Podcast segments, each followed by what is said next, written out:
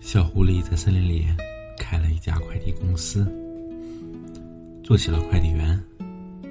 他把包裹放到口袋里，就问小兔子的家出发了。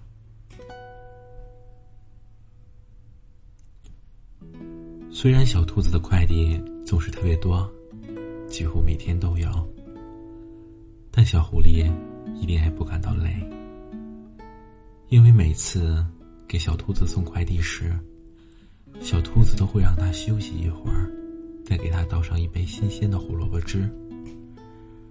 小狐狸这才知道，原来胡萝卜也可以这么好吃。有一天呢，小狐狸照例来到了小兔子家门前，按响了门铃。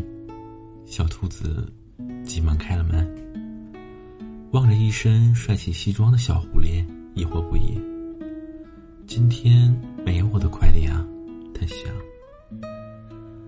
嗯，我今天送的快递是我自己，呃，自己做的胡萝卜饼干。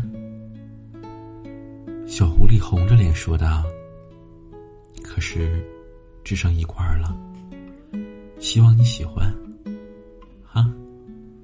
一块胡萝卜饼干，小兔子更疑惑了。其实小狐狸做了一篮子的胡萝卜饼干，准备送给小兔子的。可是，在路上的时候，小狐狸饿了，他想，就吃一块吧，剩下还有那么多呢。于是，偷偷拿出一块吃了。可是，他做的胡萝卜饼干。真的好香啊！小狐狸禁不住馋，又拿了一块儿。等到小兔子家的时候，他发现就只有一块饼干了。小狐狸不好意思的挠了挠头：“我本来带来了一篮子的。”可是，小狐狸还没有说完，